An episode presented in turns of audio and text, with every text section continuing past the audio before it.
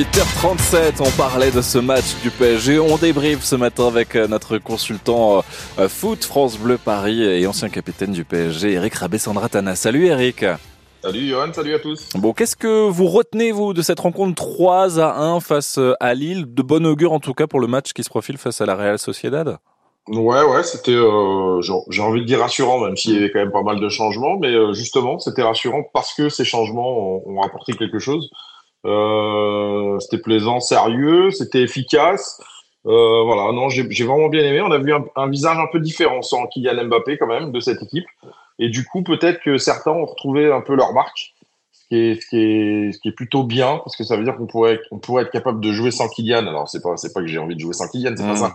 Mais ça peut être euh, ça peut être bien de savoir qu'on peut jouer sans Kylian et que voilà alors même si ce sera beaucoup plus dur mais n'empêche que des Colomwani hier euh, repositionnés attaquants euh, c'était bien Ramos aussi euh, voilà des des Barcola qui rentrent aussi et qui fait la musique à tout le monde ça mm. aussi c'était fantastique et un Dembélé qui est toujours là pour faire les la, la, la, voilà, la partie offensive a été vraiment bonne et la, la partie défensive aussi parce que un Danilo s'inscrit aussi comme un quelqu'un de très sérieux pour pour à utiliser dans l'axe et euh, voilà, ça, ça, peut, euh, ça peut donner une option supplémentaire avec euh, avec Hernandez et puis Beraldo éventuellement et Marquinhos.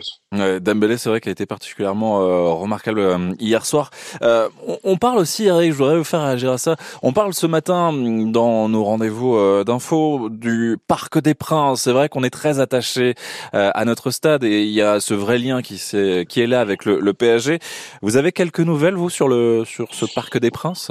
Ouais, alors j'ai quelques nouvelles. J'ai d'abord rencontré hier euh, Michel Gilbert, euh, la, la, chef de la communication du Paris Saint-Germain, euh, voilà, qui euh, m'a invité à, à, à, la rencontrer encore pour avoir un peu plus de précision sur le sujet déjà. Mais voilà, on a eu, on a, on a eu aussi un petit briefing en tant qu'ancien joueur sur les, les, les, attentes du club et voilà, c'était clairement pour nous montrer que le, le PSG était attaché au au Parc des Princes et qu'ils n'avaient pas du tout envie de partir du Parc des Princes, sauf que euh, le PSG est un grand club et il a besoin aussi de d'avoir un, un, des stades les plus grands en Europe, ce qui n'est pas le cas aujourd'hui. Euh, on parle d'un investissement autour éventuellement de 500 millions, ce qui mm. pourrait représenter quelque chose d'énorme.